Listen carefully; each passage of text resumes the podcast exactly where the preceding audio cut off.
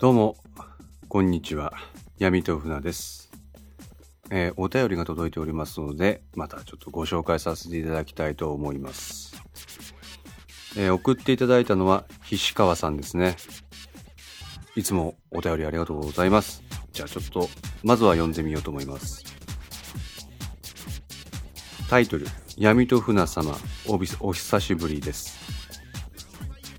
以前お便りをご紹介いただいてまた返信しようと思っていたのですがなかなか返信ができませんでした。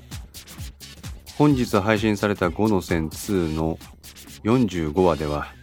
また5の線からの伏線が出てきて思わずニヤッとしてしまいました。実は5の線を聞いていた時からこの電話は一体何に使うつもりだったのだろうかと疑問に思っていました。本来は5の線の中で活かして使用する予定だったが活かせるシーンがなかったのか。それとも特別な意味はないけど意味がありそうなシーンを織り交ぜていたのかどっちなんだろうと思っていました。ここに来てついに活かせるようになったということでまたさらに今後の展開を楽しみにする理由が増えました。一つ質問なのですが闇と船様が石川県を盛り上げるために五の線を含めて今のような活動を始めるきっかけになったことは何かあったのですか？五の線を聞いていても石川に対する郷土愛を感じるのでもしよろしければ教えていただきたいと思いました。また以前ホームページ上に諸事情で配信が遅れる可能性が高いとのお知らせがアップしてありましたが今は落ち着かれたのでしょうか？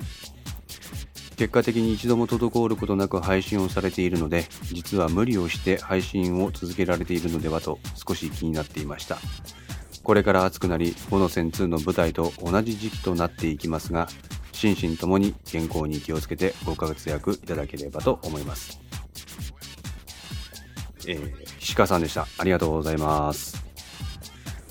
えー、と追伸でお便りを紹介していただいても問題ありませんが質問があまり入っていない内容なので一部だけに絞っていただいても大丈夫ですとありますけどもせっかくのお便りですからちょっとご紹介させていただきたいと思います。えー、とそしたらですね順番にうんそうですね。伏線の話ですね。あそうですそうです。5の線1の時に佐竹のところにあの着信があったっていうんですね。まあこの着信に関しては、えーっと、誰からのものかっていうのはもう5の線1の時からすでに一応設定はしていたんですね。ただあの1の中でそれをそその部分の話を膨らませることができなかったってことですね。で、あの今回2でようやくそれを入れることができたということです。えーっと、そうですね。石川県を盛り上げるためにということですね。うーん、まあ、あの、私たち闇と船というのはですね、まあ、ちょっとこれ話、話をすると長くなっちゃうんですけれども、いいですかね。まあ、この5の線の中で剣道部っていうのはキーワードになってるんですけど、私は昔剣道部でして、えっと、闇と船のメンバーもみんな剣道部なんです。あの、みんな高校の時の剣道部なんです。実はこの人間関係が一つの題材となって、えー今回の、まあ、あの、五の線っていうものが一応出来上がっているわけなんですね。でまあ、それはちょっと話は置いておいて、で、その高校の同期の連中が大学を卒業して石川県に戻ってきて、まあ、たまたま会う機会があったと。で、その中で、なんかいろいろと話していて、なんかみんなで面白いことができるといいねという話があって、で、どうせやるなら、あのあんまりみんながやってないことで、ちょっとインパクトのあることをやろうっていうことで、そうですね、僕が大学を卒業したのが2000年ですから、ちょうどあの時はインターネットトとかパソコンっていうのがどんどん普及し始めたっていう時代だったのかなっていうふうに記憶してますね。で、その中で、まあ私自身が、まあ大学の中で、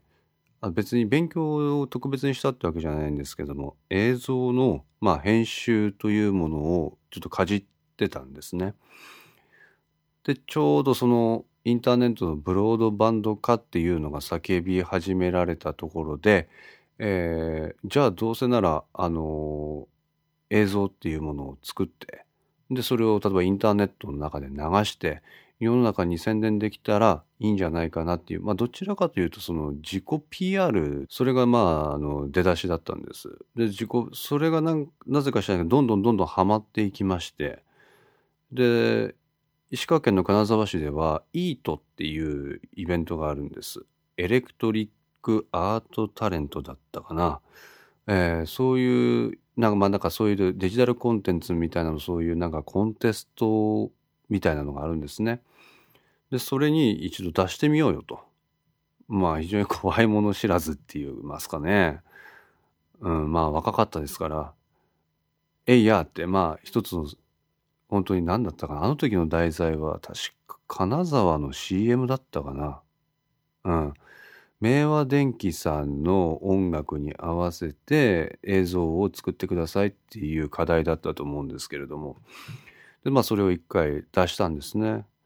まあそうそうたる審査員でしたよ。えっ、と、なた、あの僕と世代が近い人はわかると思うんですけど、テレビで昔宣伝やってたんですよ、ね。だからっていう飲料水のね、燃焼系燃焼系網の式とかっていう、それを作った中島、あえ深夜さんやったかな？とか、まあそうそうたるメンツの人が審査員にいたんですけどね、ありがたくそれ入選しましてね、あの、最終選考まで行ったんですよ。で、その時に、まあ、その中島信也さんとか明和電機さんの方からですね、もうこの時からも闇と船って名前使ってたんですけれども、まあ、制作集団闇と船っていう名前で一応出してたんですが、まあ、あの、審査員の方からは暗黒集団と言われまして、え、あのー、そうやって面白ながらもなかなかいい評価をいただいたんですね。で、あの、中島信也さんでしたかな。もう名前間違ってたらごめんなさいですけど、中島さんからですね、直接言葉かけられて、あの、こういった試みはどんどんやっていった方がいいよっていうのを、まあ、真に受けてやっていっちゃったっていうことですね。で、どうせやるなら、まあ、石川県そのものをね、あの、そうやってなんか地域の PR を個人ベースでやるっていうのも面白いなっていうのがやっぱりこう動機の一つであるんですね、そこの中で。で、まあ、折しも北陸新幹線とか、いろんなものがぶつかって、うん。ということで、勝手に郷土愛を高めていったといったことですかね。うん。こんなんで、あのあんまりお答えになってるの、答えになってんのかなわかんないですけれど。うん。まあ、大体ざっくりとした内容はそういったことですね。ああ、そうですね。諸事情で配信が遅れる可能性高い。本当に遅れそうだったんですよ。あの、と言いますのも、あの、私実は再退者なんですけどね。あの、実は、このポッドキャスト配信を、あの、自分の奥さんにはずっと内緒にしてたんです。奥さんに気づかれないように録音して編集して世の中に出してたんですね。ところがです。あ、そうそう。で、奥さんと私共働きなんですけど。で、ところがですよ。奥さんが、まあ、やんごとなき事情で職を辞めることになりましてね。家にいる時間がもう常に家にいますからね。あの、私、そういった作業ができなくなってしまったわけですよ。で、これは弱ったと。あのー、どうしたもんかと思いまして。せっかく奥さんにわからないようにこそこそやってたのに、これじゃあ作業ができないじゃないかということで、奥さんがいない間をなんとか見つけてやろうかなと思ってたんですけども、それがどうもやっぱ難しいと。ということで、あの、そういう思わせぶりな、あの、ホームページをに記事を掲載したんですね。なんで奥さんに黙ってたのかっていうふうに突っ込まれそうなんですけども、これはですね、あのですね、正直言って恥ずかしいんですよ。恥ずかしくてね、なかなかこれは言えなかった。ですけどね、やっぱりせっかくここまでやってきて、そんな自分がその恥ずかしいっていう理由だけでね、あの、更新を滞らせる、滞らせるのはいかがなものかと思いまして、えー、清水の舞台から飛び降りる気持ちで、奥さんに、えー、今までの、えー、私のこういう過去の悪い、悪いことって言ったら何でか、過去のこの秘め事をですね、暴露しました。告白しました。ありがたいことにご理解をいただきまして、えっ、ー、と、実は今は奥さんには、あの、一旦2時間だけ、あの、家を離れていただいて、その間に私は録音しますということで、今録音しているわけでございます。なので、あの、理解を得ましたんで、これからよっぽどの事情がない限りはおそらく滞ることなく配信できると思います。ただやっぱりあの